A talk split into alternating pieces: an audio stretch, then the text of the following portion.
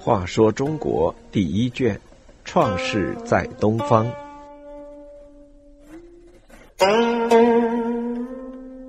八十五入夏当间谍。商汤决定歼灭夏朝，夺取天下，解救苦难人民的战略方针后，他对夏王朝内部情况还不是很熟悉。夏朝有多少军队？装备如何？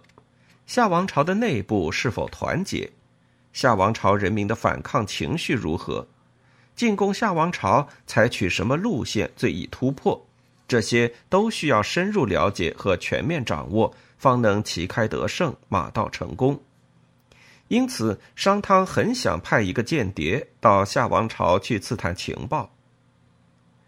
派谁呢？商汤考虑了很久，认为派伊尹去最为合适。因为伊尹忠心耿耿，头脑清楚，善于随机应变，能分析和判断情况。派他去不但信得过，成功的希望也最大。于是商汤把这个计划告诉了伊尹，伊尹很愿意的接受了这个任务。为了使夏桀相信伊尹的弃商投夏是真的，伊尹施了一个苦肉计。让商汤用箭把他射伤，伊尹带着箭伤逃到了夏王朝，诉说商汤如何暴虐，竟用箭来射他。他已经和汤决裂，愿意竭诚为夏王朝服务。昏庸的夏桀听说伊尹从商国投诚而来，还有商汤射他的箭为证，就信以为真，把伊尹收留下来，让他在宫廷里担任了官职。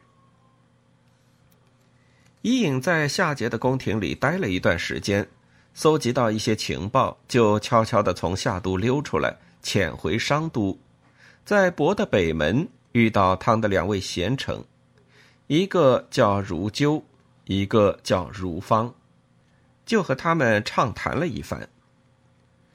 他们一致认为，应该迅速积蓄力量，攻入夏都，取而代之，建立新的世界，成就一番功业。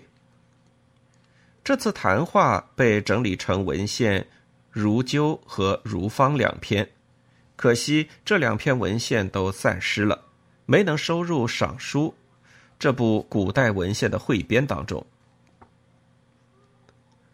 在汤那里汇报了情况，商量了对策，伊尹又回到夏桀的宫廷，继续搜集情报。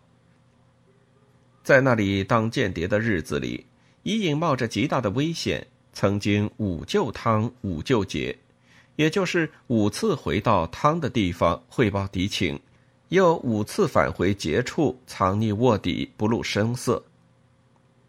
伊尹在夏朝宫廷与夏桀的官僚大臣结成朋友，以了解夏朝各方面的情况；又与夏桀的宠妃莫喜勾结，以探得夏桀的隐私秘密。《孙子兵法》上说。应之兴也，一志在下，可见伊尹在夏当间谍，搜集到全面而准确的情报，为殷朝也就是商朝的兴起，推翻夏桀的统治，建立了不可磨灭的功勋。